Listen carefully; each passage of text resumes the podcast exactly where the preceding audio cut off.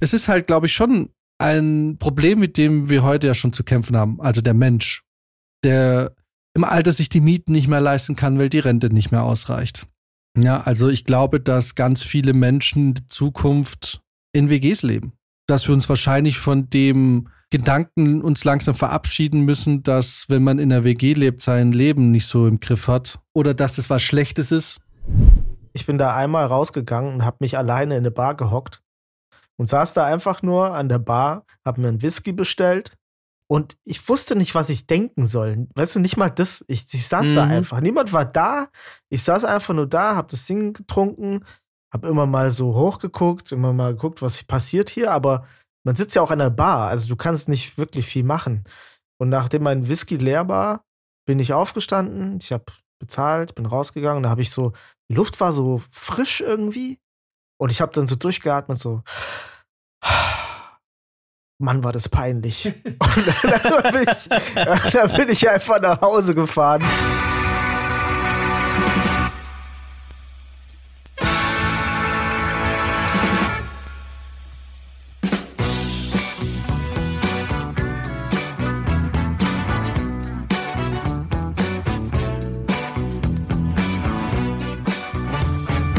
Kurze Nachricht, die mich letzte Woche ereilt hat. Äh, ich will gar nicht so sehr in die Film Schiene abdriften, aber ich war da schon ein bisschen mittelmäßig äh, schockiert. Wir wissen ja, letztes Jahr war nicht so ein gutes Jahr für Filmschaffende in Deutschland. Wenig Projekte. Ne? Wir wissen ja, 2020 nach dem Lockdown bis, also 21, in, einschließlich 22 war, waren zweieinhalb sehr, sehr gute Jahre für Filmschaffende. Man ist in Arbeit ertrunken. Und 23 kam so eine Zäsur, da war plötzlich nimmer so viel los. Jetzt lese ich vorgestern oder Anfang der Woche, dass Paramount Plus zwei abgeschlossene Serien, Turmschatten und die Zeitverbrechen-Verfilmungen, obwohl sie abgeschlossen sind, nicht mehr veröffentlichen werden. Oh. Paramount zieht sich komplett aus dem deutschen Geschäft zurück, weil Paramount gerade extrem Schwierigkeiten hat, überhaupt halbwegs ins Plus zu kommen. sie könnten sich ja vielleicht zukünftig Paramount Minus oder so nennen. Oder? ist es eigentlich eine ziemlich, äh, ziemlich krass, weil also fertiggestellte Serien werden jetzt nicht mehr ausgespielt, plus weitere Produktionen werden äh, auch nicht mehr stattfinden in Para von Paramount Seite aus. Und soweit ich weiß, hat auch äh, Sky Original hat, äh, hat alle deutsche Produktionen eingestampft und es wird keine Sky Originals mehr in Deutschland gedreht. Und die haben sehr viel gedreht. Die waren mit der Pass waren sie ganz gut dabei. Ich glaube, das Boot war von denen. Richtig. Ne? Also Sky hat richtig große Projekte in Deutschland gemacht. Es wird von Sky nichts mehr produziert. Also Sky und auch Paramount. Also ich war Ende zwei, Mitte 2022 wurde ja angefragt für eine Serie für Paramount Plus. War aber nicht Zeitverbrechen, soweit ich das weiß. Die wurde auch gedreht. Ich habe abgesagt oder war dann halt nicht mit dabei. Und das war ein Riesenprojekt, was über mindestens fünf, sechs Monate ging. Wow. Und sowas fällt jetzt halt einfach weg. Und das ist schon krass, also da sehe ich keine guten Zeiten auf uns zukommen. Für die, für Aber das verstehe ich nicht so ganz, warum man dann Serien, die wirklich abgeschlossen sind, nicht mehr rausbringt. Also kannst, kannst du dir da einen Reim drauf machen? Was, was hat nee, das für da die noch für einen Nutzen? Absolut, Absolut nicht. Ich habe mir darüber auch Gedanken gemacht und normalerweise wissen wir immer irgend, haben wir immer eine Meinung zu irgendwas. Aber ich habe da wirklich auch drüber nachgedacht. Und ich weiß ja aus zuverlässiger Quelle, dass uns ja die ein oder andere Filmposition in München auch hört, die sich mit den Themen gut auskennt.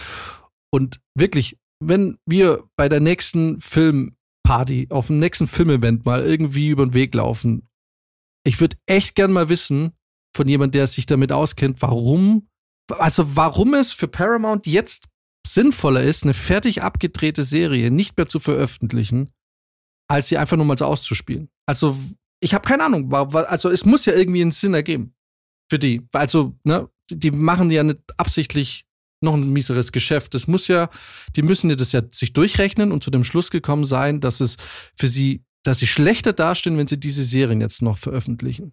Also klärt mich gerne auf, weil also das war wirklich interessant. Es ist ja mega interessant, weil ja wirklich alle auch dachten, Netflix geht da jetzt total unter, als es auf einmal hieß, Disney Plus ähm, erscheint, Paramount Plus, äh, HBO macht seine eigene Plattform auf. dachten ja alle, boah, wenn die jetzt ihre ganzen Filme von Netflix abziehen und Serien, dann ähm, bleibt da nicht mehr viel übrig. Und ähm, ich, was ich jetzt, glaube ich, gelesen habe, war, dass äh, da bei Netflix wieder deutlich mehr Zulauf auch ist an, an Filmen und Serien. Also es läuft eigentlich okay.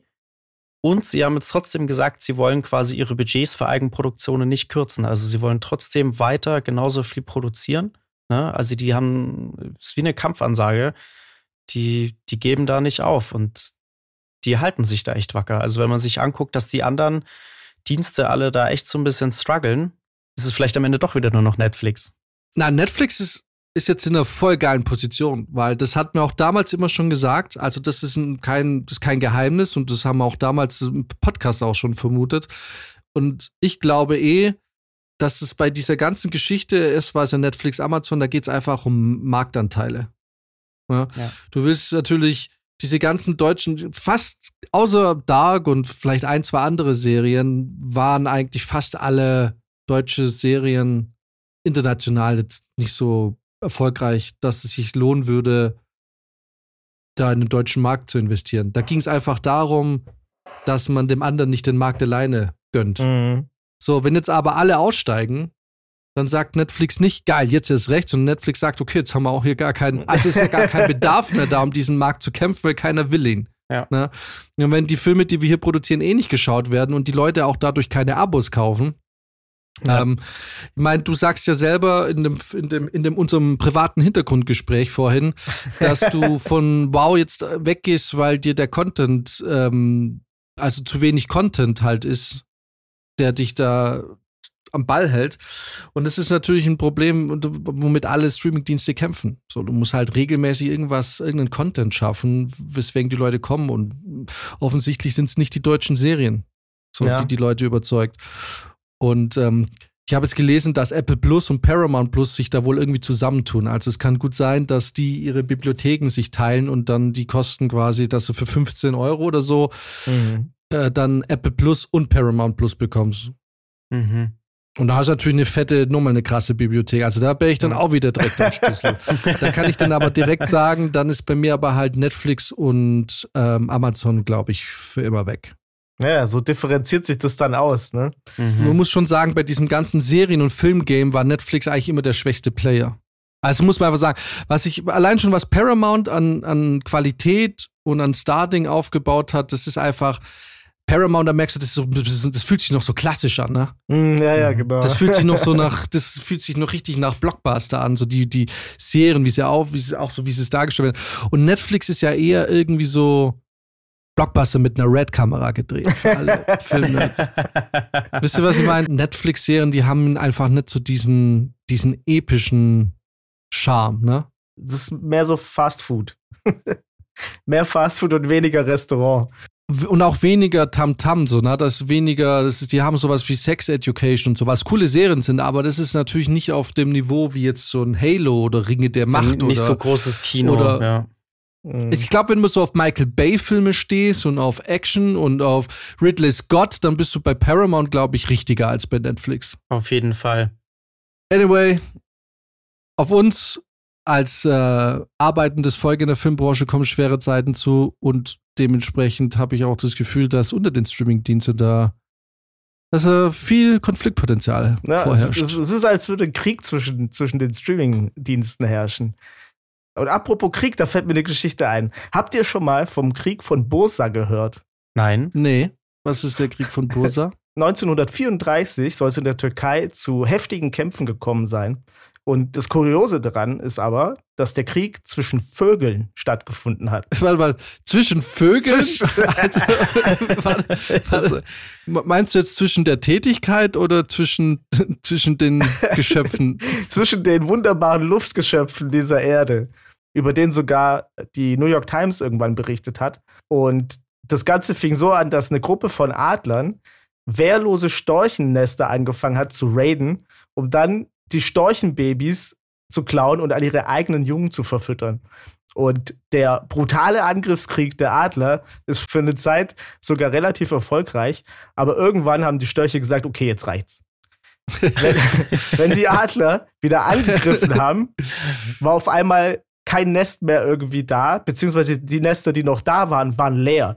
Und gleichzeitig ist aber die Storchenanzahl massiv gewachsen in der Region. Trotz fehlenden Nachwuchses. Die Störche waren so schlau, dass sie ihren Nachwuchs einfach in Sicherheit gebracht haben. Bis es dann zwei Monate später, nach dem ersten Raid von einem Adler, äh, komplett dieser Konflikt explodiert ist und in einer epischen Luftschlacht geendet hat, wo einfach Störche aus dem ganzen Land gegen ziemlich viele Adler gekämpft haben. Die haben diesen Kriegsschauplatz auch extra ausgewählt, die Störche. Und zwar so gerade so, dass er eben weit weg von so, so Rückzugsmöglichkeiten für die Adler war und aber nah an menschlichen Siedlungen, damit verletzte Störche auch noch gepflegt werden konnten, wenn sie irgendwo runtergefallen sind. Weil Menschen Team Storch war, oder wie? Menschen waren Team Storch, weil die Störche in der Zeit für die Bauern ganz wichtig waren, weil die Ungeziefer und so weiter vom Feld weggefressen haben, also so Mäuse und so Kleinviech und so. Kurz gesagt, hatten wir es mit einer Gang von Adler-Hooligans zu tun. so sieht's aus. Gegen die sich die Störche dann zur Wehr gesetzt haben. Also, wenn man das noch Hooligans nennen kann, ich würde eher sagen, das waren Adler-Milizen und dann halt einfach ein ausgewachsener Storchen, eine ausgewachsene Storchenarmee. Und wie ging die Geschichte aus? Am Ende. Alle Störche tot. Die Störche gewinnen. Ja. Kurz drauf, man hat eine ganze Zeit lang auch keine Adler mehr dann in dieser Region gesehen. Also dieser, dieser Sieg war von Dauer. Und als ich die Story gehört habe, habe ich erst nicht glauben können, habe ich natürlich erstmal äh, recherchiert. Äh, und es gibt tatsächlich Zeitungsartikel davon auf Türkisch und Englisch. Und die sind sogar digitalisiert im Internet zu finden. 1934, die, äh, die Schlacht in Bursa, Störche gegen Adler. Der große Clash of the Birds. Ich, ich habe mich das aber Wahnsinn. manchmal schon gefragt, wenn du jetzt zum Beispiel in Berlin oder so, du bist draußen am Essen und ich, die Berliner Spatzen sind ja sehr, also todesmutig, ne? die, die haben nicht so die Scheu, weil die, die landen dann auch mal bei dir auf dem Tisch. Und da hast du immer mal wieder so Theater in, den, in den Baumkronen. Da habe ich mich schon oft gefragt, ob, ob da einfach ernsthafte Konflikte ausgetragen werden. Ob während wir unten sitzen und denken, da oben, mein Gott, da, da wird aber wieder gemeckert bei den Spatzen, aber da vielleicht eigentlich äh, Schlachten ausgetragen werden, wo es um Leben und Tod geht. Ja, stell dir das mal vor, wir hören nur Gezwitscher und eigentlich ist, was die Spatzen sagen, für Kreuzberg! für Pommesbude West! und, und, die anderen Spatzen, und die anderen Spatzen sagen, ja, mir dürfet ihr aber auch wohnen, das, das, das ist gar nicht, gell? Das ist hier für alle da. Das sind diese fetten Spatzen aus dem Süden. Ja, das könnte gut sein, dass es so passiert, ja. Aber witzigerweise, ich habe auch noch eine kurze Anekdote aber wobei Anekdote kann man es eigentlich nicht nennen, aber eine kurzen, einen kurzen Fun-Fact über Enten. Über Enten? Über Enten. Ich habe eine kurze Anekdote über Enten. Und zwar wusstet ihr, dass Enten zu den wenigen Vögeln im Tierreich gehören, die einen Penis besitzen. äh, Moment. Nee, und zwar Enten haben tatsächlich einen Penis und das Verrückte an Entenpenisse ist, dass äh, die Penisse der Enten aussehen wie Korkenzieher. Also sie haben so geringelten Penis. Und pass auf, richtig weird. Und zwar ist es äh, im Sozialverhalten der Enten so, dass die Enten sich im Herbst und Winter finden, die sich zu paaren zusammen. Und dann ist alles feini. Die chillen da auf ihrem Teich und äh, Männchen und Weibchen und alles super. Die Weibchen suchen sich ihre Männchen aus und fein. Und dann aber in dem Moment, in dem die Weibchen aber anfangen, die Eier zu brüten und Sexy Time halt ein bisschen sporadischer gesät wird, im Endeffekt eigentlich gar nicht mehr, fangen Enten an, so richtig fickerig zu werden. Und in der Zeit bildet sich der Entenpenis äh, aus, sodass der quasi bis zu, ich glaube, 20, 30 Zentimeter lang werden kann. Also Enten bekommen da einen Penis, der fast so groß wie die ganze Ente. Alter. Und jetzt wird's ein bisschen, und ja, pass auf, und jetzt, jetzt wird's ein bisschen heftig. Aber hey, Tierwelt, offensichtlich die Welt der Enten. Weil die Erpel da so wenig zum Schuss kommen, werden die, sagen wir mal, aufdringlich. Mit anderen Worten, im, im Entenreich beginnt für die Zeit, in der die Entinnen brüten, eine ziemlich gefährliche Zeit für die Entinnen, weil äh, sexuelle Übergriffe unter den Enten zu dieser Zeit dann plötzlich äh, überhand nehmen, hat sich die Evolution für die weiblichen Enten eine ganz besondere Taktik ausgedacht. Und zwar, und jetzt kommt, jetzt wird's krass, Der männliche Penis ist gegen den Uhrzeigersinn geringelt.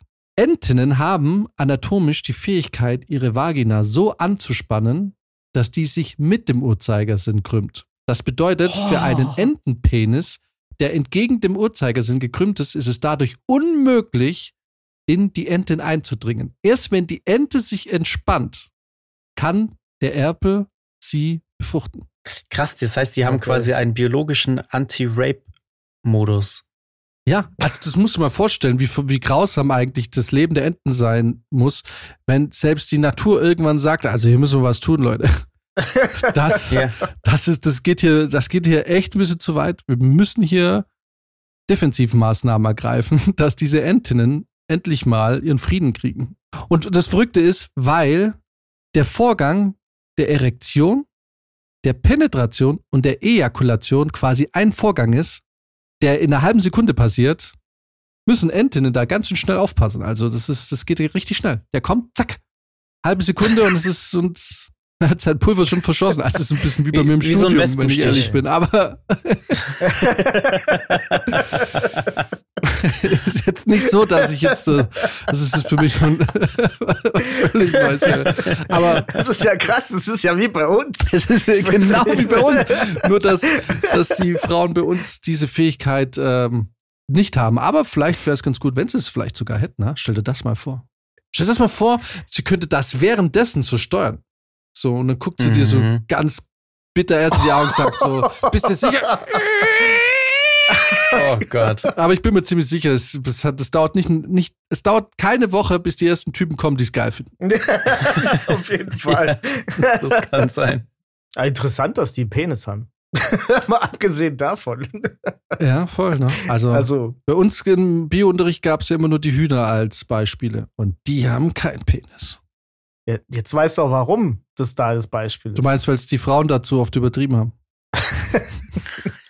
ich meine jetzt in, also, im Unterricht. Ach so, verstehe. ja gut, wer weiß, vielleicht ist das einfach das Endstadium dann. Ja, vielleicht waren die Hennen einfach so, na, gar kein Bock mehr auf euch. Das ist vielleicht, das ist ja, äh, ja vielleicht der Moment absolute gleich. Also das, da findet man ja irgendwie zusammen, okay, wir, wir haben beide jetzt irgendwie ein Organ, das absolut identisch ist. Und das drücken wir aneinander und dann. Und dann passiert, was passiert. nee, da, da gibt es da gibt's keine, kein Machtgefälle. Kein, weiß man, der eine muss nicht äh, penetriert werden und der andere muss es empfangen, sondern es ist einfach gleich klar, ich schmier das einfach auf dich drauf. Ach ja. Okay, es gibt immer noch ein kleines äh, ah, ist ja wurscht. okay, jetzt sind wir aber ein bisschen abgedriftet. Mm. Eigentlich äh, wollte ich mit euch über was anderes sprechen heute. Ich habe es ja in die Gruppe geschickt Anfang der Woche. Und zwar wird jetzt ja darüber gesprochen, dass man für Menschen, die eine Verantwortung füreinander eingehen wollen, ohne jetzt irgendwie direkt von Ehe oder so zu sprechen, den soll bald ermöglicht werden, eben halt auch rechtlich füreinander Verantwortung übernehmen zu können, indem man ihnen etwas anbietet, was ein, was man Verantwortungsgemeinschaft nennt. Wir haben ja kurz auch schon mal vor ein paar Tagen drüber gesprochen. Ihr wisst, was es ist. Es geht eben, wie gesagt, darum, zum Beispiel, wenn zwei Rentner oder Senioren, die im selben Haus leben, aber ganz viel miteinander zu tun haben und sich da ganz viel helfen, wenn die beschließen, aber zum, zum Beispiel alleine sonst sind, Ne? Also, weil niemand mehr da ist und niemand auch mehr da ist, der für sie auch Entscheidungen treffen können, könnte oder der für sie Entscheidungen treffen kann, wie zum Beispiel eben äh, in Notfällen oder eben auch bei so Sachen wie äh, Operationen oder na, ne, auch so mit der Versorgung, der medizinischen Versorgung und auch diese Lebenserhaltungsgeschichten, dann es ging auch vorher schon notariell, konntest du Menschen das äh, quasi eintragen, die dann über so eine Verfügungsgewalt besessen haben, aber man will das jetzt einfach stark vereinfachen, so dass man eben diese Verantwortungsgemeinschaft eingehen kann und so können sich dann halt auch bis zu sechs Personen, glaube ich, in bestimmten Abstufungen, also es soll auch verschiedene Abstufungen geben, inwieweit man da eingreifen kann in das äh, Leben des anderen. Aber so soll halt gewährleistet werden, dass man nicht angewiesen ist auf einen Ehepartner oder auf Familie und Geschwister, sondern eben halt auch gute Freunde, für einen sorgen können, dann eben halt auch in einem rechtlichen Umfang. Und das finde ich eigentlich ziemlich cool, weil wir haben es auch hier im Podcast schon oft gesagt, diese Gesellschaft ist ja jetzt schon an einem Punkt, wo viele Menschen im Alter auch alleine sind, weil, guck mal, da, wo wir groß geworden sind, da wohnt ja fast keiner mehr. Alle sind weggezogen. Es ist ja nicht mehr so wie früher, dass Freundschaften ewig wären. Also, Pritz und ich sind seit dem zwölften Lebensjahr miteinander befreundet, aber natürlich viel zu weit voneinander entfernt, als dass du für mich jetzt medizinische Entscheidungen treffen könntest. Oder ich für dich. Ja. Also es bedeutet, diese Freundschaften, diese, das wäre was anderes, wenn wir aber vielleicht in der gleichen Straße noch wohnen würden und tagtäglich miteinander zu tun hätten und irgendwie auch vielleicht sofort in einem Krankenhaus wären, wenn was passieren würde. So. Und Ja. da sich die Gesellschaft aber in diese Richtung ja bereits, bereits bewegt hat, finde ich das eigentlich eine coole Idee, dass man Menschen, die eben vielleicht sonst niemanden haben, die Möglichkeit gibt, da rechtlich sich auch absichern zu können. Total. Ich finde auch, äh, ich muss auch sagen, als jemand, äh, der persönlich, sagen wir mal, zu Freunden ein näheres Verhältnis hat als zu Teilen seiner Familie, habe ich mir schon oft gedacht, dass es eigentlich total blöd ist. Also, wenn jetzt irgendwie der Fall eintreten würde, dass man bei mir suchen muss, bis irgendwie jemand aus der Familie irgendwas für mich entscheiden kann. Und dann kommt man bei dem Teil der Familie raus, mit dem ich nichts mehr zu tun haben will. Dann habe hab ich irgendwie auch richtig verschissen. So, da wäre es mir dann doch auch lieber, also jetzt kurz mal abseits von diesem äh, ganzen Diskurs um die Leute, die wirklich auch niemand mehr haben. Aber dass man die Familie so, so weit nach oben stellt, einfach so, einfach aus Prinzip, ist tatsächlich ja auch nicht für jeden die Realität. Und ich finde es von daher eigentlich wirklich gar nicht schlecht, dass man sowas einfach mal auch symbolisch so funktionierend macht. Ne? Dass man, ich meine, klar, man kann die ganze Zeit, man hätte auch die ganze Zeit schon äh, irgendwelche Patientenverfügungen und so machen können und weiß der Geier und dann beim Notar das alles unterschreiben und Verträge und so. Aber das hat ja durch diese Verantwortungsgemeinschaft hat es so einen symbolischen Charakter und so was Klares irgendwie. Also ich finde das ganz interessant, wie das auch funktioniert.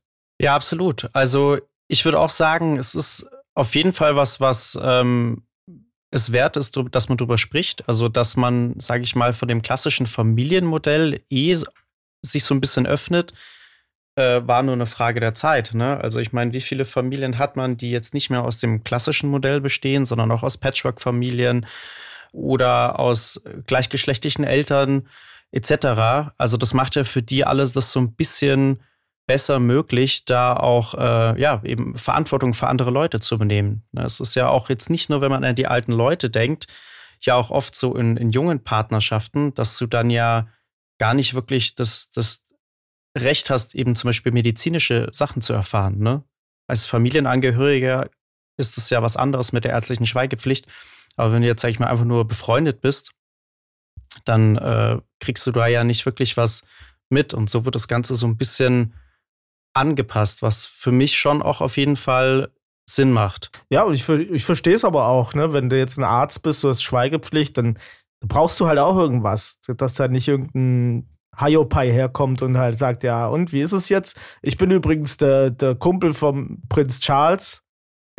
Was hat er denn? Also, das ist klar, dass dann irgendwie ein Arzt sagt, hey, keine Ahnung, ich will das nicht jetzt dir einfach so erzählen. Wobei man dann natürlich schon sagen muss, also was, wo es vielleicht auch ein bisschen Kritik an dem Ganzen gibt, ist ja, es heißt ja schon generell, dass, dass dann eine bestimmte Nähe da sein soll. Also es muss jetzt gar nicht auf Beziehungsebene sein, ne? Aber es muss auch nicht wirklich nachgewiesen werden. Also wir könnten jetzt ja gegenseitig diese, diese äh, Verantwortungsgemeinschaft eingehen, ne? ohne Probleme. Du hast aber keinen wirklichen Nachweis, wie, wie nah wir uns jetzt sind. Wir könnten das aber quasi trotzdem festlegen, dass dann jeder von uns vom anderen erfährt, was da zum Beispiel die medizinische Lage jetzt in einem Notfall ist oder so, ne? Ja, aber das müssten wir ja dann bei einem Notar machen. Also es wird auch bei dem Notar gemacht. Ja, ja, Also du- genau. der, der Besuch beim Notar, um den kommst du nicht rum. Es ist, glaube ich, jetzt einfach nur vereinfacht worden, weil es die Möglichkeit schon immer gab oder schon lange gab. Aber es wird jetzt dadurch einfach, ich sag mal, salonfähiger gemacht, weil man jetzt halt sagen kann, ja, das und das könnt ihr beantragen. Also es wird quasi auch, der Prozess, das wird so standardisiert. Ne? Also dieser Ablauf, okay? Du gehst zum Notar, du sagst, wir wollen jetzt eine ähm, Verantwortungsgemeinschaft und dann sind die Abläufe sind dann standardisiert. So jeder weiß, es genau. geht ganz schnell und der Notar kann das ganz schnell abwickeln. Es ist rechtlich auf einem Gerüst, was es einfach schnell machen kann. Deswegen ähm, ist es schon sinnvoll, ja. Wenn man mit einem Begriff quasi eine komplexe Geschichte zusammenfasst. Und dann ist es ja. eigentlich nur noch die Frage, wie weit oder wie viel, wie viel, wo an welcher Stelle darf der andere mitreden. Ne? Ich meine, du kannst zum Beispiel auch sagen, naja, ich weiß nicht, weiß es ein Unterschied, ob es jetzt um Reanimation geht oder, weil ich glaube auch zum Beispiel was wie Erbe ist davon ist, glaube ich, nicht betroffen. Ich bin mir jetzt nicht sicher, weil es wurde nicht viel angesprochen, aber du kannst dadurch jetzt auch nichts erben oder so. Nee, genau. Allerdings, ich glaube, es gibt, soll schon ein Modul geben, wo es auch ein ähm, bisschen um eine Art finanziellen Ausgleich geht. Also, wo du quasi, wenn du zum Beispiel zu einer Partnerschaft bist und das dann irgendwann auflöst, wo es dann quasi um das Erwirtschaftete in dieser Zeit geht. Mhm. So eine Art Modell soll es schon geben. Ich glaube, das nennt sich dann das Fürsorgemodell. Aber jetzt eben, also du kannst jetzt äh, in der Verantwortungsgemeinschaft nicht irgendwie an das Erbe ran, was jemand anders jetzt sonst irgendwie an seine Kinder vererben würde oder so. Das geht nicht. Genau. Und genau, und auch ganz explizit, äh, es wird nicht die Ehe ersetzen. Also es ist jetzt kein Ding und äh, es wird auch keine Vergünstigung geben, steuerlich. Es ist, ähm, es ist also kein zukünftiges Steuerparadies, sondern es ist äh, wirklich auf den, es ist eigentlich ein ganz sozialer Aspekt äh, eine ganz soziale Idee, die die auf die Entwicklung unserer Gesellschaft zugeschnitten ist. Nämlich die, dass Menschen, also da geht es zum Beispiel auch um alleineziehende Mütter.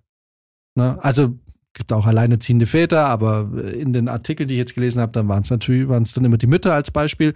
Aber dass zum Beispiel zwei Mütter, die vielleicht auch im selben Haus leben und einfach merken, ja, okay, es ist, ähm, da ist einfach eine Sicherheit, eine Konstante, auf die man sich verlassen kann, dass man denen einfach die Möglichkeit gibt, mehr füreinander sorgen zu können. Und auch äh, in dem Fall, ja, wenn es dann auch Begünstigungen gibt in der Zeit, in der man zusammen diese Partnerschaft quasi eingegangen ist, äh, dann ist es genau, darauf ist es ausgelegt. Und wir haben ja auch im Podcast hier ganz in den Anfängen mal gescherzt, äh, am Ende kommen wir mit 60 nochmal alle zusammen und äh, ziehen in eine Altherren-WG, weil wir alle mhm. irgendwie, naja, weil es ist halt, glaube ich, schon ein Problem, mit dem wir heute ja schon zu kämpfen haben, also der Mensch der im Alter sich die Mieten nicht mehr leisten kann, weil die Rente nicht mehr ausreicht.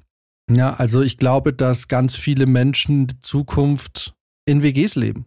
Dass wir uns wahrscheinlich von dem Gedanken uns langsam verabschieden müssen, dass wenn man in einer WG lebt, sein Leben nicht so im Griff hat oder dass das was Schlechtes ist. Ne? Also es gibt ja viele Menschen, die auch voll überzeugt in der WG leben, aber irgendwie hat man immer so das Gefühl, wenn man dann alleine in seiner Wohnung lebt und diese Wohnung bezahlt, dann ist man so den Schritt ins, den endgültigen Schritt ins Erwachsenenleben oder so. Mhm. Also man hat ja so diese Assoziation mit sowas. Ich glaube aber, dass wir uns davon verabschieden müssen, weil gerade auch im Alter, und es ist halt auch eine gruselige Welt, muss ich ehrlich sagen, in der wir leben, ähm, mit dem, Hintergedanken, dass man da alleine sein muss. Also in der Zeit, in der wir heute leben, wäre ich nicht gern 60 Jahre alt und komplett alleine. Ja, ja, ich bin mir nicht ganz sicher, ob das nur so einen sozialen Aspekt hat, dieses die ganze Idee davon. Also man muss ja schon sagen, es gibt auch progressivere äh, Ansätze noch für so ein Verantwortungsgemeinschaftsmodell. Ne? Es gibt da irgendwie, ich weiß jetzt nicht mehr genau, wie das hieß, aber das geistert ja jetzt ähm, eigentlich schon eine Weile so ein bisschen äh, durch die Medien. Gab ja auch eine Kommission, die da so ein Papier rausgebracht hat und so. Und da ist es halt schon so, dass also mit dem Verantwortungsgemeinschaftsentwurf jetzt ist es halt schon so, dass die Ehe auch so ein bisschen zementiert wird, finde ich da, da ist man sich dann schon einig, so, ja, nein, die Ehe, die darf nicht ange, angefasst werden und so weiter. Ne? Deswegen, ich weiß nicht, wenn ich doch für jemanden so Verantwortung übernehme und sagen wir mal, ich, ich ziehe vielleicht sogar mit anderen Personen ein Kind groß oder so in der WG oder was weiß ich. Also es gibt ja mannigfaltige Möglichkeiten für neue Lebensentwürfe. Wenn ich da so drin bin, warum sollte ich dann nicht auch Steuervorteile kriegen? Also Also wisst ihr, was ich meine? Es ist schon in Ordnung so für das, wo wir jetzt so gerade stehen und wahrscheinlich, wo die meisten Leute so stehen, aber den wirklich ein, ein, ein Move zu einem insgesamt progressiveren Ausgestaltung von neuen Lebensentwürfen ist es eigentlich nicht. Naja, naja, also, also ich bin, ich bin, also ich bin auch der Meinung, dass, also du darfst es nicht steuerlich vergünstigen weil das wird sofort wird's missbraucht und eben auch mit der aufgrund der Tatsache, dass man sofort aufkündigen kann. Das ist ja also da das ist glaube ich auch an dem Sinn vorbei, weil der Sinn soll nicht es geht da geht's ja im Endeffekt nicht erstmal zumindest im ersten Konzept nicht darum, dass die Leute jetzt irgendwie insgesamt besser situiert sind, sondern es geht einfach darum, dass es äh, die Möglichkeit gibt einfach eben halt in gewissen Situationen, in der man vielleicht auch selber nicht so ganz äh, entscheidungsfähig ist oder so, oder eben halt auch äh, ähm, Beistand braucht, dass das rechtlich einfach abgeklärt ist, dass man diesen Beistand von jemandem bekommen kann, den man nicht unbedingt verheiratet, äh, mit dem man verheiratet ist oder so. Ich glaube, in dem Moment, wo du sagst, okay, jetzt gibt's da Steuervergünstigung, ja klar, dann melde ich mich jetzt 2024 da in so eine Verantwortungsgemeinschaft ein, kassiert ein Jahr lang steuerliche Vergünstigung und 2025 löst man es halt wieder auf. Ja, aber das ist nicht, was ich meine. Okay. Also, das ist ja klar. Ne? Also, das ist ja klar, dass das so, wie das jetzt geregelt wird, in dem Modell, ist das ja gar nicht dafür gemacht. Okay.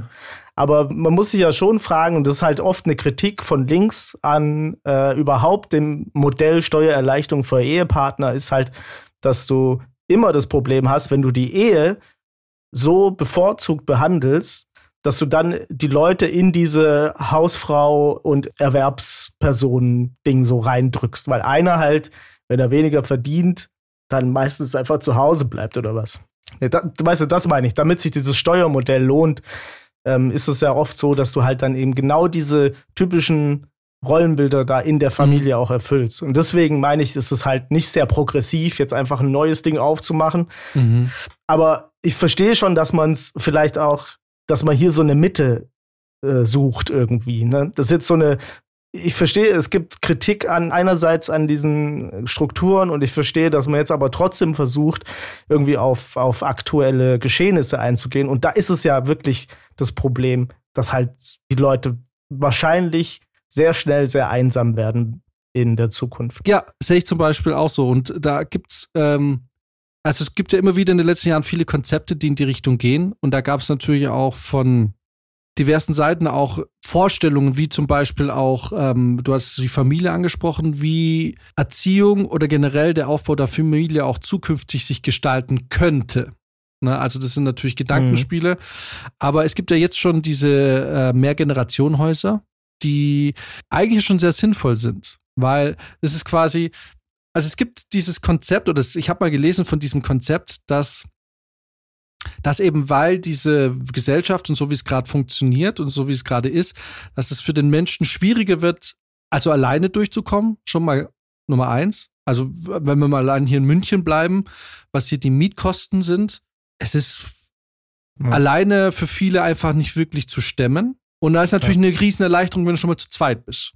So, es gibt mehr Generationenhäuser, wo quasi ein ganzes Haus gemietet wird und das aber aufgeteilt wird auf mehr Leute, so wird es halt alles bezahlbarer. So, also bedeutet, wir sind jetzt schon eigentlich schon in einem Punkt oder an, einer, in einem, an einem, zumindest in der Stadt, an einem gesellschaftlichen Punkt, in dem man merkt, okay, als Einzelkämpfer wird es sehr schwierig.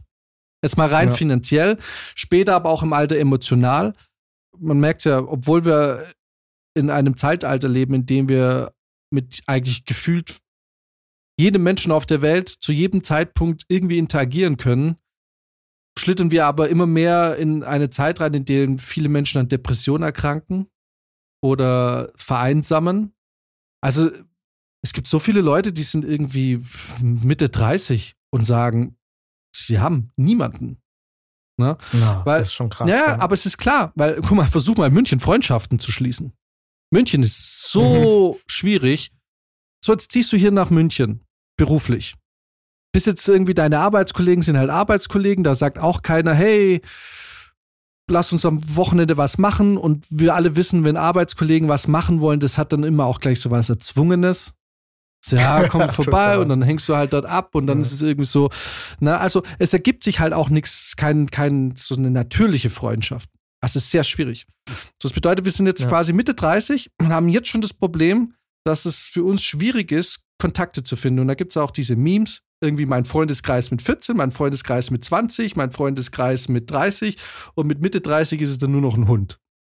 Ja, genau. Und das ist Galgenhumor, finde ich, weil es ist aber halt die Realität auch teilweise für ganz viele Menschen. Mhm. Dass du mit 20 bist, äh, säufst du an Bekanntschaften und Freunden und du denkst, es wird immer so bleiben. Na, und dann geht jeder ja. studieren und alle gehen davon. Jeder lebt, auf einmal lebt jeder, weißt du, während der Schulzeit lebt jeder im gleichen Tempo. Ja. Jeder hat den gleichen Tagesablauf, so gefühlt. Klar, der geht Handball, der geht Klavier spielen, die geht äh, Judo, whatever, ne? Aber im Endeffekt ist der gleiche Ablauf. So, nach dem Studium hat, lebt jeder in einem anderen Tempo. Der eine kriegt Kinder, die andere studiert noch jahrelang irgendwie Medizin oder Jura oder weiß der Geier was, ne? Der eine ja. wird äh, Ding, die wird Musicalstar und jeder lebt in einem anderen Tempo. So, das bedeutet, es fällt uns furchtbar schwer, auch miteinander noch ähm, so, weißt du, so, sich zu verbinden. Halt auch so, weil, weil sich Ideologien furchtbar schnell verändern. Weil die Lebensrealität mhm. von einem Musicalstar ist eine ganz andere Lebensrealität wie die von einem Finanzberater. Also vereinsamen wir furchtbar schnell. Es, es liegt ja halt auch, glaube ich, so ein bisschen daran, weil wir uns ja auch permanent immer wieder neu entwurzeln. Ne? also du bleibst ja auch nicht mehr an dem Ort, wo du aufgewachsen bist, wo du zur Schule gegangen bist, sondern die Leute gehen dann zum Studieren irgendwo hin. Ne, nach dem Studieren gehen sie dann wieder in eine andere Stadt, äh, um dort zu arbeiten. Dann ziehen sie vielleicht zu ihrem Partner, sind wieder ganz woanders. Und mit jedem Mal, wo du quasi einen neuen Standort hast, fängst du ja von Null an. Und du lernst einfach auch nicht mehr so viele Leute kennen. Man hat vielleicht auch nicht mehr so viel Zeit und Lust dazu. Aber du bist ja zu Schulzeiten, bist ja umgeben mit Leuten aus deinem Alter. Ne? Im Studium ist es noch ähnlich. Aber dann kommst du zum Beispiel in einen Betrieb, wo nur acht Leute arbeiten. Ist klar, dass da nicht mehr so viel Anschluss äh, gefang, äh, gefasst wird. Und das Gleiche hast du natürlich auch mit den älteren Leuten. Ne? Die ganze Familie wird flügge, alle, alle ziehen irgendwo hin. Es ist ja nicht mehr so, dass, dass die Familie zum Beispiel zusammenbleibt. Also ich glaube, wir sind ja auch wirklich so die erste wirkliche Generation, wo es wahrscheinlich klar ist, dass wir definitiv größtenteils unsere Eltern nicht mehr pflegen werden, wenn sie im Alter sind. Also bei unseren Eltern ist das schon stark vertreten, aber da gibt es, finde ich, immer noch viele, die sich um ihre Eltern kümmern. Aber für mich ist zum Beispiel völlig klar, dass für meine Eltern irgendwann pflegebedürftig sind, dass dass die dann vermutlich ins Pflegeheim gehen. Muss man sich halt leisten können, ne? Wenn man es sich leisten kann, natürlich, klar. Aber auf der anderen Seite kann es ich mir wahrscheinlich auch nicht leisten, meinen Job zu kündigen und meine Eltern zu pflegen. Und das ist das, glaube ich, wo, weswegen da halt auch so super viele einsam enden. Genau, aber das ist zum Beispiel, das ist halt der Unterschied. Vor 50 Jahren sind halt drei, haben drei Generationen in einem Haus gelebt. Und da war es dann halt klar, dass äh, die Kinder wahrscheinlich nach der Schule oder die früh jungen Erwachsenen sich dann halt um die Großeltern auch mal kümmern mussten oder so. Ne? Es wird heute alles nicht passieren. Aber worauf ich jetzt hinaus will, ist, so, wir sind alle immer noch so ein bisschen so einzelkämpfermäßig unterwegs. Aber die gesellschaftlichen Bedingungen, mit denen wir konfrontiert werden, die geben das ja aber eigentlich gar nicht mehr so wirklich her. Beziehungsweise entweder musst du sehr erfolgreich sein oder ja, oder du hast halt ein Riesenproblem, weil es halt sehr schwierig wird, in, eben in der Großstadt alleine so wirklich über die Runden zu kommen. Beziehungsweise du bist halt sehr anfällig für, für Sachen. Ne? Ich kann mir jetzt meine Miete und so, das kannst du dir alles leisten, aber was passiert, wenn du jetzt mal plötzlich 20.000 Euro locker machen musst, weil, keine Ahnung, irgendwas vorfällt, ne? Es kann ja immer was mhm. passieren. Du musst ja nur einen falschen Vertrag unterschreiben und verschuldest dich 20, für 20.000 Euro. Das ist ja nicht, wenn ja. du eh nur so gerade über die Runden kommst. So, das bedeutet, ein zukünftiges Modell wäre, dass man, dass sich die Menschen in so eben kleinen Kommunen zusammentun, ne? Indem man sich gegenseitig ja. hilft, also weg von der anonymisierten Nachbarschaft, mehr hin zum, man ist jetzt nicht in der WG, aber man, es lebt schon jeder in seinem Haus und in seiner Wohnung, aber die Türen sind offen sozusagen. Ne? Also mhm. man ist mehr miteinander. Und das hat viele Vorteile, weil das hat natürlich den Vorteil, wie, oh, also ich weiß zum Beispiel, ich hatte hier einmal eine richtige Grippe, also eine richtige Grippe. Diese Art von Grippe, bei der man versteht, dass da Menschen dran sterben. Nicht ein grippaler Infekt, wo man drei Tage krank im Bett liegt und sich eigentlich das eher wie Urlaub anfühlt, weil man Fernseh gucken kann und nach dem zweiten Tag sind die Kopfschmerzen eh schon weg, sondern diese Grippe, wo du drei Tage im Bett liegst und dich fragst, ob du jemals wieder richtig gesund werden kannst. Mhm. Und ich war alleine. Ich hatte keine Möglichkeit, einkaufen zu gehen. Es war, und ich war so geschwächt, ich bin gar nicht aus dem Bett gekommen. So, jetzt hast du das Problem, dass du, du, du, du bist in einem Teufelskreis. Du bist zu schwach, um aufzustehen. Du bräuchtest was zu essen, um dich zu stärken. Mhm. Ein Problem, mit dem du plötzlich konfrontiert wirst mit Anfang 30, wo du dir plötzlich bewusst wird, wie schwierig das ist, wenn du ernsthaft ein Problem hast und alleine klarkommen musst. Und dann niemand ist, der dir helfen kann. Ja. Ähm, ich war einmal im Krankenhaus, da war ich nur wegen Kopfschmerzen. Dann haben die mit MAT und so und dann haben sie gesagt, du darfst jetzt nicht gehen. Wir müssen dich jetzt über Nacht hier behalten. Du kriegst morgen ein MAT. Mhm. Ich war nicht darauf vorbereitet. Die mussten das Ding. Ja, äh, ich so, ich hab nichts. Ich hab nicht mal ein Ladekabel dabei. Ich muss jetzt gehen und mein Zeug holen. Nee, geht nicht. Haben Sie jemanden, der Ihnen Zeug bringen kann? Nee, hab ich nicht. Ich habe quasi dann mehr oder weniger in der Unterhose äh, in dem Bett gepennt, weil ich hatte nichts, irgendwie kein Jogging, nix, keine Jogginghose und ich hatte keinen Akku. Musste mir dann irgendwo dort auf der Station Akku leihen. Da war niemand, der mir Zeug gebracht hat. So, wenn du jetzt eben so eine Gemeinschaft hast, wo du eben halt einkaufen gehen kannst, wenn jemand krank ist, oder eventuell sogar auf die Kinder aufpassen kannst, dann hat es so viele Vorteile, auch für die Kinder. Weil ich zum Beispiel, ich bin kein Tischler. Ich bin kein Elektriker. Ich habe davon keine Ahnung. Aber vielleicht der freundliche, nette Nachbar von oben drüber, der jahrelang als Tischler gearbeitet hat. So, das bedeutet, wenn die, ich kann meinen Kindern das nicht beibringen, aber jemand anderes kann es denen beibringen. Das bedeutet, für die Kinder ist es ja natürlich auch ein viel größeres Spektrum an potenziellem Wissen, was man ihnen vermitteln kann. Wir, wir reden jetzt von einer guten Utopie. Ich weiß, wenn man sowas sagt, wenn man sowas sagt, es ist auch in meinem Kopf klingeln dann natürlich sofort die Alarmglocken, weil wir natürlich komplett kaputt sind vor der Gesellschaft. Ne? Und man sich natürlich, das Erste, was man denkt, ist, okay, mein Kind bei irgendwelchen fremden Leuten, unbeaufsichtigt, never ever. Aber jetzt lassen wir mal diesen Gedanken jetzt einfach mal beiseite, okay? Weil wir alle wissen, es gibt so viel Schweine und ähm, irgendwie stößt man da auch die Tür auf zu solchen Geschichten. Aber jetzt mal für die, im Sinne dieses Gesprächs lassen wir jetzt mal, gehen wir jetzt mal davon aus, dass die Leute, die in dieser Kommune leben, alles nette Menschen sind, die sich nicht an Kindern vergehen und sich nicht absichtlich bereichern. Mhm. Ich habe das ja sogar aus äh, nächster Nähe sozusagen gesehen. Äh, ein Freund von mir hat ja ein Kind bekommen mit seiner Frau und währenddessen das Kind auch erst die ersten zwei Jahre noch in der WG auch aufgezogen. Und also es gibt nicht nur dass witzigerweise auch ein sehr technisch versierter WG-Mitbewohner äh, da drin gewohnt hat, sondern ähm, auch einfach, dass es für ein Kind total krass ist, zu sehen, wie auch Erwachsene kommunizieren die ganze Zeit. Der Kleine hat dermaßen krasse soziale Skills, dass es manchmal schon gruselig ist, wenn da so ein zweieinhalb, dreijähriges Kind mit dir redet, als wäre, keine Ahnung, es wäre sechs, sieben. Ne, weil der halt so viele Gespräche mitgekriegt hat, so viel soziale Interaktion mitgekriegt hat. Das ist für den alles total easy irgendwie nachzuvollziehen, was da so passiert. Im Gegensatz dazu hat er dann im Kindergarten ein bisschen Probleme, weil Kinder dumm sind. Und da kommt er manchmal nicht drauf klar. So, dass, mhm. dass die nicht verstehen, dass man das jetzt hier auch anders lösen könnte, ne? Weil wenn der dann eine geboxt kriegt, dann denkt er sich, was war denn das jetzt? So, also, Aber du hättest ihm ja, du hättest ihm ja Wing Chun beibringen können. Was meinst du, was ich gerade mache? genau, was ich sagen will, ist gerade diese, ich glaube, uns ist oft nicht klar, wie wichtig so ein Zusammenleben ist. Aber ich möchte gleichzeitig auch festhalten, dass ich Zusammenleben auf Dauer sau anstrengend finde. also irgendwie bräuchte, ich glaube, ich bräuchte noch so einen richtigen Sachzwang, der mich irgendwie dazu zwingt, dass, dass das so sein muss. Deswegen finde ich das Beispiel mit im Alter in so eine Kommune zu gehen ganz cool. Und dann ist es ja auch so, vielleicht schafft man es ja auch schon währenddessen, sich Leute zu suchen, mit denen man gut klarkommt. Dann sind es schon mal keinen Fremden mehr, den man, den man da irgendwie kennenlernen muss. Ey, stell dir das mal vor. Ich meine, ich werde mit jedem, mit jedem Jahr seltsamer, dass ich älter werde. Stell dir mal vor, du musst da jetzt 60-jährigen Fremden und du, du als 60-Jähriger. Ja, also absolut. Das muss natürlich, ähm, also es muss natürlich auch zur Persönlichkeit passen. So, ja. es gibt Menschen, die fühlen sich in Gesellschaft sehr eingeengt.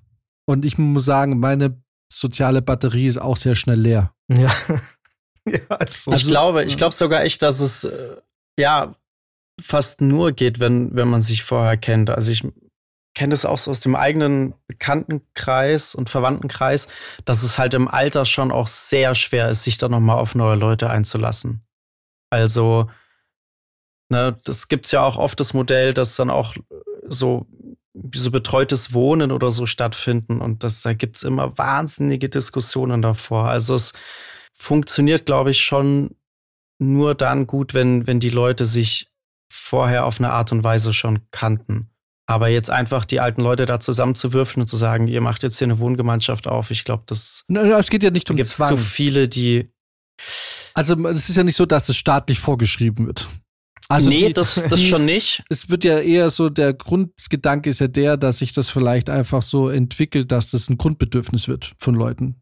Kann natürlich aber schon sein, dass du mit 60 sagst, oh, ich fühle mich so einsam du ziehst in eine WG und merkst nach drei Wochen, fuck, das ist es auch nicht. Das ist ja noch viel schlimmer. ja, ja, genau. Also du eben, also du, du, wirst, du wirst halt, genau, also du, du bist halt, man, man wird schon viel intoleranter, so auch was das Verhalten anderer Leute betrifft. Also wie viele Leute da dann auf einmal langjährige Freundschaften absägen, weil ihnen die Leute auf einmal tierisch auf den Sack gehen und sich dann aber am Ende wundern, warum sie so alleine sind. Also es liegt ja auch, auch viel an den Leuten selber. Ja, aber es ist auch ein Stück weit, habe ich auch das Gefühl, dass man, oder ich kann mir gut vorstellen, dass man im Alter aber auch ein bisschen ruhiger wird und einem Dinge vielleicht auch manchmal dann gar nicht mehr so, so stören. Ja, das stimmt natürlich. Also, ja. ich bin noch nicht an dem Punkt angekommen, wo mich Dinge weniger stören. Ja, also, ja. Also, es hat sich die letzten Jahre eher noch mal ein bisschen gesteigert, dass Dinge, die mich stören, mich jetzt richtig anfacken. Aber ich glaube, es liegt auch daran, dass wir noch ein bisschen auch getrieben sind. Also ich fühle mich immer noch so getrieben. Habt ihr nicht mhm. das Gefühl, dass man so, man hat so die Erwartung an sich, dass man irgendwie was reißt?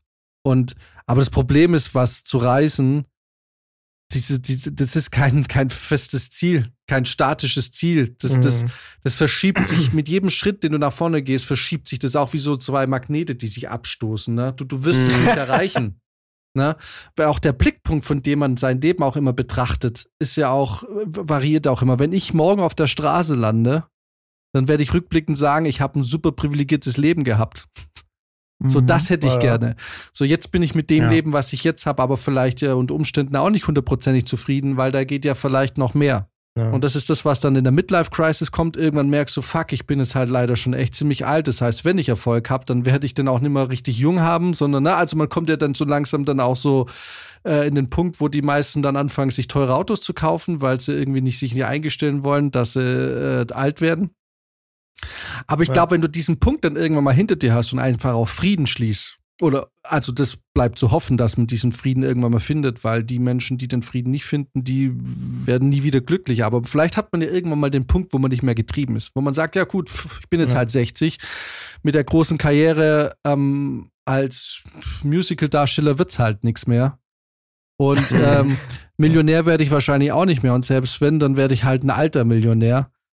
Dann, ähm, ähm, ja, da wirst du vielleicht ruhiger. So, ne?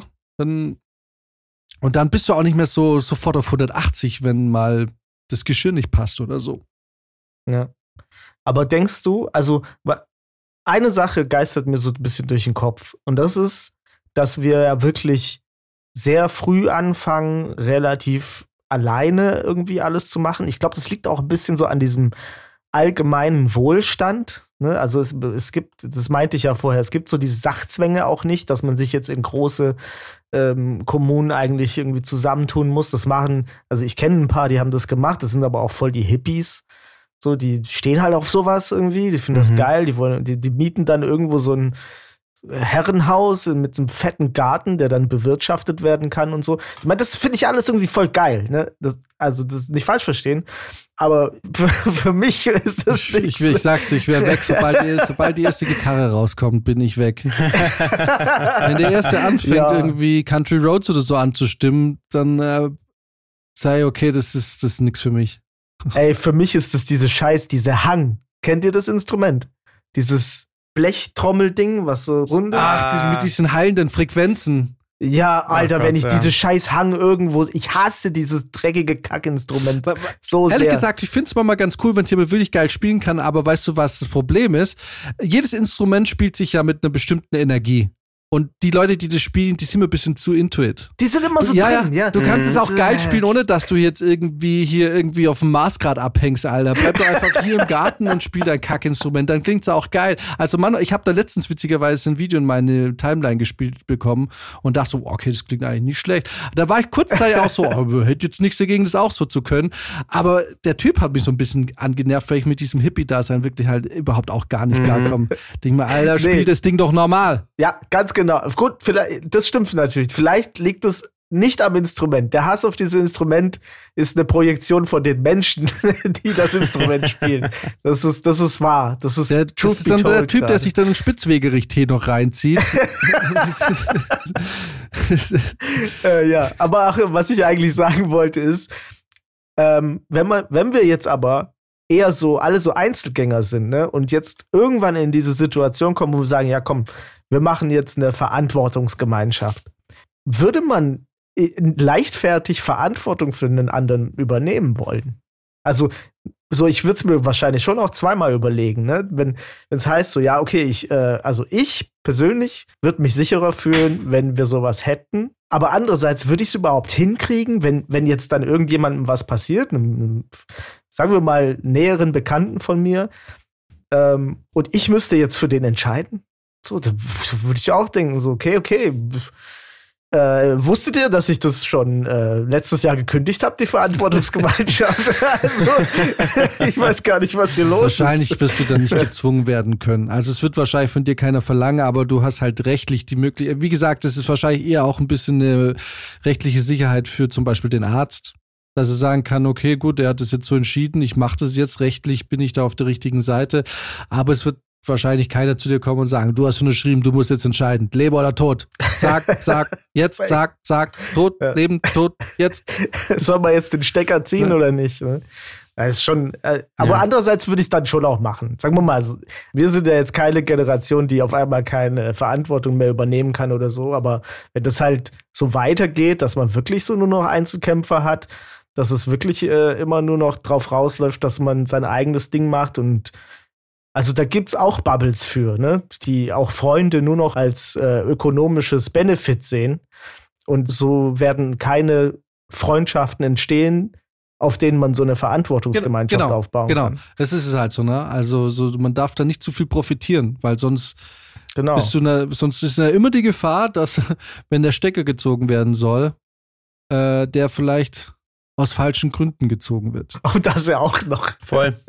Das ist ja eh so, dass, äh, warum das so ein bisschen in der Kritik steht, ne? dass das alles so ein bisschen, dass es da dann irgendwie Schlupflöcher gibt und die Leute das ganze System so ein bisschen missbrauchen. Man, man müsste vielleicht in solchen krassen Fällen auch sagen, solange es noch lebende Verwandte gibt, sollte man vielleicht diese Stufe auch nicht machen. Ich, ich, ich weiß es nicht. Dann gibt's wieder so Brizi, wie Brizi sagt, so, hey, lieber gebe ich die Verantwortung einem Straßenpenner als einem entfernten Onkel.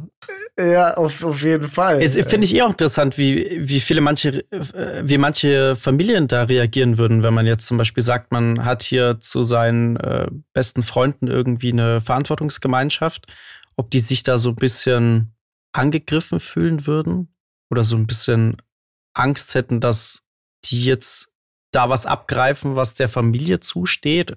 Sei es jetzt, mein Erbe ist ja ausgeschlossen, aber zum Beispiel eine Art Entscheidungsrecht, wenn es jetzt um irgendwelche gesundheitlichen Maßnahmen geht. Also ich weiß gar nicht, wie die Reihenfolge da theoretisch wäre. Ob da dann die Eltern jetzt äh, den Vortritt haben vor demjenigen, mit dem man da in dieser Gemeinschaft lebt. Wogegen sie sich, glaube ich, auf jeden Fall entschieden haben, war, dass es sowas wie ein Zeugnisverweigerungsrecht gibt.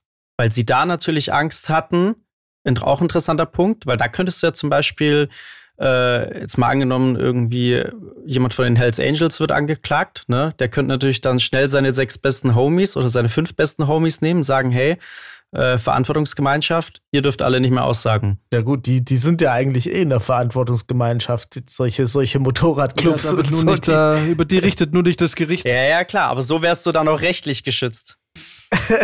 ja. Ja, aber ähm, ja, stimmt. Ja, da muss man natürlich schon schauen, dass also macht also genau, also man merkt, man macht sich eine halbe Stunde darüber Gedanken und findet schon wieder tausend Schlupfwinkel, wie man es missbrauchen könnte. Äh, aber ich denke halt, es geht trotzdem in eine gute Richtung, in eine zeitgenössische Richtung, weil ich muss echt sagen, so was man jetzt ja schon mitkriegt und gerade auch wenn man in München lebt, liest man doch den einen oder anderen Artikel über solche Situationen, dann ähm, macht mir die Zukunft natürlich schon ein bisschen Sorgen. Dahingehend, weil, pff, also ich bin nach München gezogen und kannte quasi niemanden. Ich bin mit einem Kommilitonen nach München gezogen. Wir waren zu dritt in der WG, also ein alter Bekannter und eben ein Kommilitone. Alle waren das jetzt. Mhm. Also, mhm. so, das ist jetzt nicht mehr, also ich habe, also im Endeffekt bin ich mit nichts nach München gekommen. Und alles, was man hatte, waren Filmkontakte. Und Max kennt es, Filmkontakte sind keine Kontakte. also ja. Filmkontakte sind Kontakte, wenn es um Projekte und ums Geld geht. So, dann, ja, hey, ich hab da was, brauchst du was oder so. Man hat da schon gute Kontakte, aber Freundschaften entstehen da nicht. Mhm. So, das ist ja. was, was man da lernen muss, recht schnell im Film. Also ich habe am Anfang als ich ganz neu war, mich mit, mit äh, vielen dann so verabredet, hey, wie sieht's aus, Wochenende, wo wir was trinken gehen und so. Und äh, alle, nö. Also doch, also sie haben nicht direkt gesagt, nö, aber, ähm, aber es war, es ist halt, halt nie, ist nie passiert. Und dann irgendwann hm. merkst du, wie sie switcht und du bist der Typ, der dann gefragt wird vom Neuen, ey, wie sieht's aus, wollen wir was trinken gehen? Und sagst so, ja, können wir schon mal machen, aber du hast halt so viel zu tun in deinem Kopf, dass du einfach dem diesen Raum auch gar nicht gibst. Ja. Man muss aus sich selbst so ein Meme machen manchmal, damit man so im Kopf bleibt bei manchen Leuten. Ja, es, ja. Ist, es ist halt einfach, jeder kocht dir sein Süppchen und beim Film ist es halt so, du, du, und es ist so der Schock am Anfang, du bist über Monate, über zwei Monate auf engstem Raum, verbringst zwölf Stunden am Tag mit den Leuten, bis wenn du in der äh, Reiseproduktion arbeitest, im Wochenende bist du mit denen auch teilweise immer mal unterwegs. Ja, da bist hier ein Bergfest, da ist eine Klappe, da ist ein Abschlussfest, da ist ein Warm-up. Es wird ja auch viel gefeiert dann. Äh, hast aber natürlich schon auch mal die Tage am Wochenende, wo du gerne was machen würdest und es passiert nichts. Max hat eigentlich immer ganz gut Kontakt, weil Max ist einfach ein sozialerer Mensch. Ich habe da oft ein bisschen Schwierigkeiten gehabt, weil ich einfach halt auch selber nicht so richtig Bock habe, aber dann am Wochenende vielleicht oder manchmal schon Bock hatte, was zu tun, aber dann halt dann gemerkt, ja gut, jetzt beißt sie natürlich meine grundsätzliche Einstellung zum Leben und zu meinen Mitmenschen, dass ich keinen Bock habe, weil jetzt sitze ich halt hier.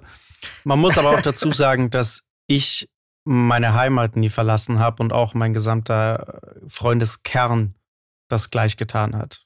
Ja, aber trotzdem, also, du bist ja auch in Berlin und hast du mit den Leuten und dann geht er was trinken und so. Irgendwie, weißt du, da hast du ja auch niemand gekannt.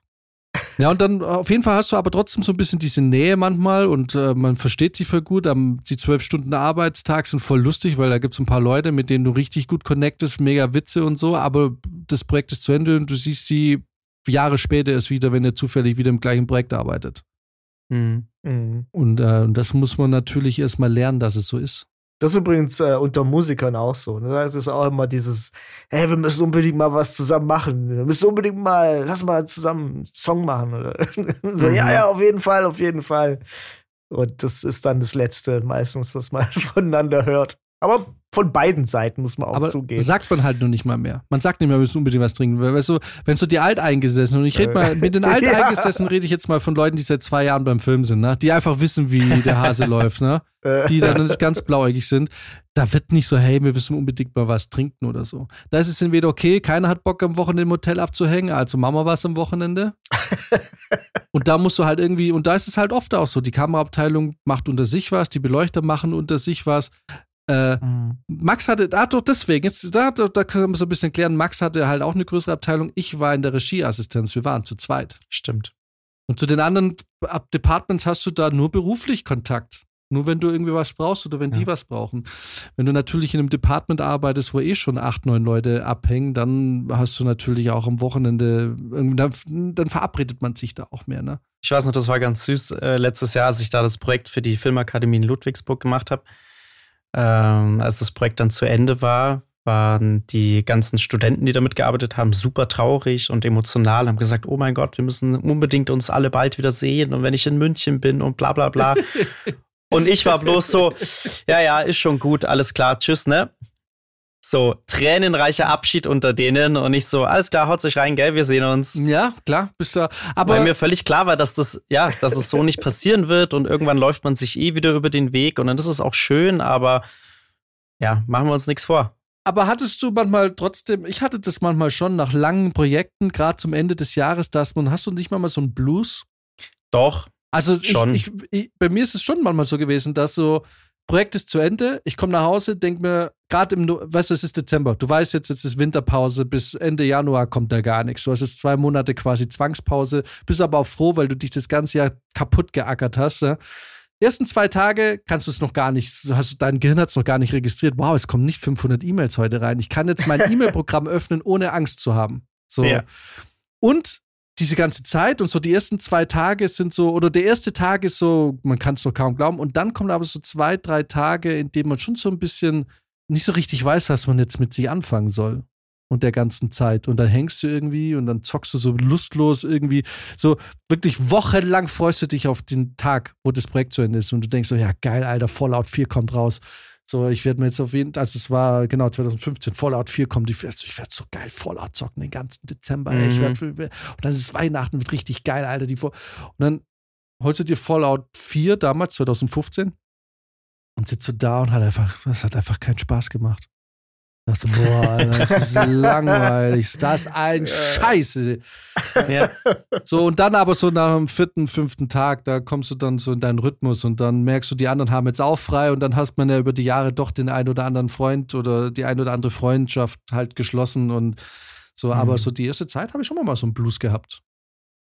Ja, es ist gerade natürlich schon nach diesen langen und intensiven Projekten immer noch so ein bisschen. Ne? Also jetzt auch letztes Jahr, als wir diesen großen Kinofilm gedreht haben und das ja alles mega anstrengend war und Chaos und dann aber halt da auch in Südtirol geendet ist, äh, wo nochmal alle zusammen in einem Hotel zwei Wochen untergebracht waren ne? und die ganze Zeit Action und Trubel und du hast irgendwie da Running Gags über zwei Monate aufgebaut und so.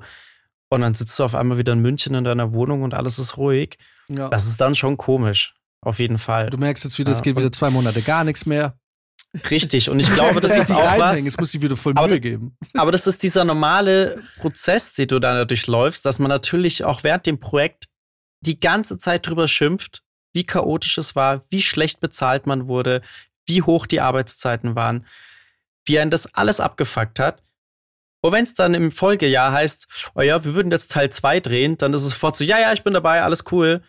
So, ne? Einfach, weil man ja ein Stück weit das Ganze dann doch auch wieder vermisst. Ja, und wenn man die Kohle vermisst. Stockholm-Syndrom. Richtig. Aber ja, und, und, und deswegen sind wir halt auch beim Film schon auch ein Stück weit anfällig für, okay, was passiert denn, wenn ich 60, 65 bin, ne? Man hat so unstetige Arbeit. Ähm, boah, da hängst halt da. Deswegen muss man schon sagen, ey, macht schon Sinn, sich frühzeitig im Leben darum zu kümmern, dass da eine Handvoll Leute auch in deinem direkten Umfeld sind, deren Gesellschaft man auch pflegt und aufrechterhält. Weil, ey, Alter, wirklich somit eine der gruseligsten Vorstellungen ist, im, im Alter alleine zu sein. Also so jetzt nicht Partnerschaft, das meine ich noch gar nicht, aber so wirklich komplett alleine zu sein. Weil, weil eines muss man uns ja schon, also eines muss man schon klarstellen. Vor allem, das betrifft Brizi und mich jetzt dass wir so happy sind mit dem allein im Wohnzimmer das Wochenende und nichts zu tun, ist, weil wir uns das, weil wir das wollen. Ja.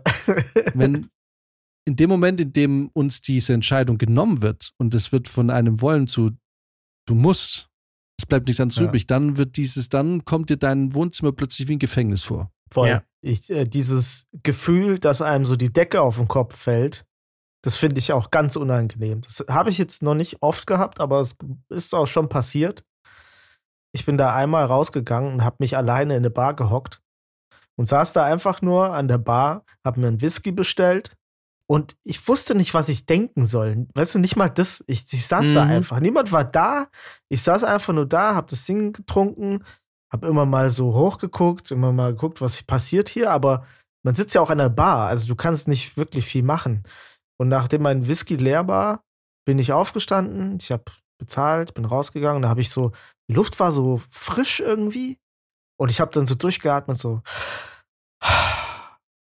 Mann, war das peinlich. Und dann bin, ich, dann bin ich einfach nach Hause gefahren und gesagt, das machst du nicht nochmal. Ah, ich habe das auch einmal versucht, als ich für so ein Event gefahren bin, auch in Augsburg, mich abends allein noch in eine Bar reinzuhocken und einfach nur so ein Bier zu trinken. Das war mir so peinlich. hab, ich habe mich so viel am Platz gefühlt, wirklich. Ich habe das Ding so schnell runtergezogen und bin wieder zurück ins Hotel gegangen. Ich finde, währenddessen ist es gar nicht so schlimm, nee. aber man, es war auch so, es war dann na, danach hat sich einfach ein bisschen sinnlos angefühlt. Aber ich glaube, es war nicht sinnlos. Es war halt einfach wichtig, das zu tun. Ja, irgendwie. also ganz ehrlich, also ne, also ich, ich kenne auch einen Kollegen aus München, der das regelmäßig tut. Wenn, wenn da nichts, nee, aber der ist halt, der ist jetzt nicht so gestresst, wenn halt, wenn, wenn niemand Zeit hat und der will aber was machen, dann geht er halt. Und also ich mach's nicht, weil ich verstehe, dass man sich da fehl am Platz fühlen kann, aber ich garantiere dir, also ich garantiere dir, da würde ich sogar fast einen Huni drauf wetten, dass wenn du dich am Samstagabend im Glockenbachviertel alleine in eine Bar setzt und du prinzipiell kommunikativ bist oder bereit zur Kommunikation, dass du nicht lange da alleine sitzt wie ein Idiot. Setz dich vor an die Bar, Du, du wirst mehr Leute, du wirst mit mehr Leuten ins Gespräch kommen als an, an, in einem Monat, wenn du mit deinen Kumpels weggehst. Also. ja, ich, ich glaube, du hast da, hast da schon einen guten Punkt. Ich glaube, es ist echt so die Bereitschaft. Äh, man, muss, man muss das auch nach außen hin so ein bisschen tragen. Also, ich habe das jetzt letztens gemerkt, als wir auf dem Max-Ophüls Festival in Saarbrücken waren. Äh, da waren wir auch abends noch auf so einer Aftershow-Party. Und dann sind irgendwie von den drei Leuten, mit denen ich da war, irgendwie alle auf einmal entweder aufs Klo gegangen oder kurz eine rauchen oder so. Und ich stand alleine inmitten dieser Party und mir war das sofort so unangenehm, dass ich das Handy rausgeholt habe und irgendwas auf dem Handy gemacht habe, weil ich nicht wie so ein Idiot dastehen wollte. Und da wäre wahrscheinlich auch wieder eine gute Chance gewesen, mit Leuten in Kontakt zu kommen, wenn man so dieser dieses Selbstbewusstsein, diese Offenheit dann hat. Aber mir ist es dann instant so peinlich, dass ich sofort sage, nee, ich Handy raus. Das, ich, es wirkt busier, als ich es bin. Aber Hauptsache, ich mache irgendwas. Ja, aber ich meine, das, da das ja jeder macht, weißt du, jeder Typ, der jetzt abends in der Party steht und auf sein Handy guckt, links Handy, rechts Bierflasche, dann weißt du genau, was er tut. Der checkt jetzt ja, gerade irgendwie hinlos sein Instagram, weil er halt irgendwas machen will, irgendwas oder liest irgendwelche WhatsApp-Nachrichten. Ähm, Total. Ich finde noch schlimmer ist, wenn du tippst. Ja. Weil wenn du Nachrichten schreibst oder so. Aber ich verstehe das, mir geht es auch so. Ich versuche solche Situationen einfach dann zu umgehen, indem ich dann vielleicht sage, ich gehe ja. auch aufs Klo oder keine Ahnung oder ich ex mein Bier weg und gehe in die Bar. Ich weiß einfach. ich gehe heim. Ne, ja, oder ich bin dann halt vielleicht auch dann mal heim. Aber äh, im Zweifelsfall gehe ich an die Bar. Weil da kommst du immer mit Leuten ins Gespräch. Immer immer, du kommst immer mit Leuten ins Gespräch. Das dauert, also das ist wirklich äh, in einer Bar, in der du direkt am Tresen sitzt und du in einer Stunde nicht einmal mit irgendjemand irgendwie einen Austausch hast, bist in der falschen Bar. Mhm. Also dann, dann, dann willst du in der Bar sein, wo das passiert, aber du kommst immer ins Gespräch. Aber was halt klar ist, an dem Abend machst du keine Kontakte fürs Leben. Das ist, nee. Äh, wenn du am Samstagabend in eine Kneipe gehst alleine, dann gehst, gehen alle anderen aus dem gleichen Grund hin wie du, weil sie ähm, einfach den Montag bis Freitag vergessen wollen und äh, einfach mal für zwei Tage in der Woche nicht an den Rest der Woche denken wollen. Und äh, da, da jeder will irgendwie ein paar Konversationen führen, will irgendwie ein gutes, erholsames Wochenende und einfach das Gefühl, dass man weiß, wofür man arbeitet und das war's. Also, da entstehen ja keine Freundschaften. Das wäre eigentlich auch mal ein lustiges Konzept für eine Bar, oder? Wo du eigentlich nur alleine kommen darfst. Oder wenn du in die Bar reingehst, weiß jeder ist eigentlich hier alleine da. Niemand hat jemanden mitgebracht. Wo du alleine kommen da nur, nur alleine kommen darfst, aber wenn du dann drin bist, musst du mit einem eine Verantwortungsgemeinschaft für die Barzeit eingehen. Das wäre lustig, ja. Stimmt. Wenn der was bestellt, musst du es auch trinken. Verantwortbar. Ich muss so sagen, verantwortbar ist die Bar. Verantwortbar. nice. Was du auf jeden Fall auch kriegst, wenn du alleine in der Bar sitzt, du, du äh, beobachtest. Also für jemanden, der gerne auch mal Leuten zuschaut, zum Beispiel, ich bin ja. furchtbar gern, äh, wenn es jetzt nicht wie letztens mitten in der Nacht ist und du auf einen fucking Zug warten musst, sondern äh, wenn ich jetzt irgendwie ganz entspannt irgendwo hinfahre, zum Beispiel jetzt nach Gießen oder so, und ich sitze da beim Umsteigen, habe ich 20 Minuten Zeit und sitze da auf dem Bahnsteig, gucke ich mir furchtbar gerne Leute an. Also ich mhm. liebe das. Und was du natürlich an der Bar siehst, du kriegst die ganzen großen und kleinen Dramen eines Samstagabends mit.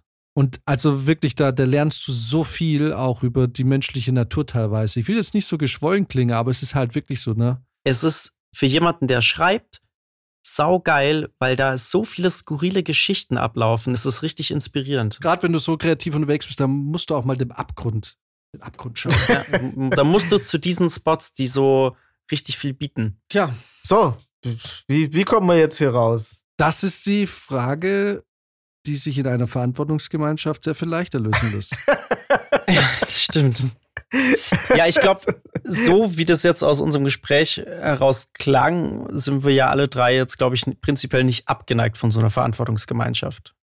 Würdet ihr tendenziell sowas eingehen, wenn es jetzt noch ein bisschen ausgereifter ist? Ich meine, das ist jetzt natürlich erstmal so, sind so die ersten Vorschläge, aber ist klar, dass da natürlich noch äh, das Ganze ein bisschen besser durchdacht werden muss. Aber das Grundmodell gefällt uns ja an sich. Ah ja, oder? ich finde alles, was, alles, alles, jede Gesetzesänderung und alles, was in die Richtung geht, dass man äh, sozial näher zusammenrückt und auch vor allem im Alter äh, die Möglichkeit hat, auch wieder besser und auch auf Augenhöhe am sozialen Miteinander teilzunehmen, finde ich gut. Weil es wird uns alle treffen. Äh, es wird, ich Mhm, glaube, ja. es wird uns alle treffen. Und deswegen finde ich es gut, dass man da jetzt schon so weit denkt und das so auch in Angriff nimmt, weil es gibt nichts Gruseligeres, als in dieser Welt alleine leben zu müssen. Also, ich rede es, wie gesagt, nicht von romantischer Beziehung, sondern generell einfach wirklich buchstäblich allein da zu sein. Ja. Beziehungsweise, eins will ich nur sagen, es kommt für mich aber auch erst in Frage, wenn ich alt bin. Und auch dann, und auch dann muss ich aber auch sagen, wird sich heute wie auch in Zukunft nichts ändern. Wenn es mich mal erwischen sollte, Leben und Tod, haut mit einer Schaufel drauf. Wirklich, macht's kurz. Da müssen wir gar nicht lang drum rumreden, ne? Bis äh, in diesem Sinne, bis nächste Woche. Und äh, kauft Jo. euch äh, wertige, vernünftige Schaufeln. Man weiß ja nie. Gute Nacht. Macht es gut.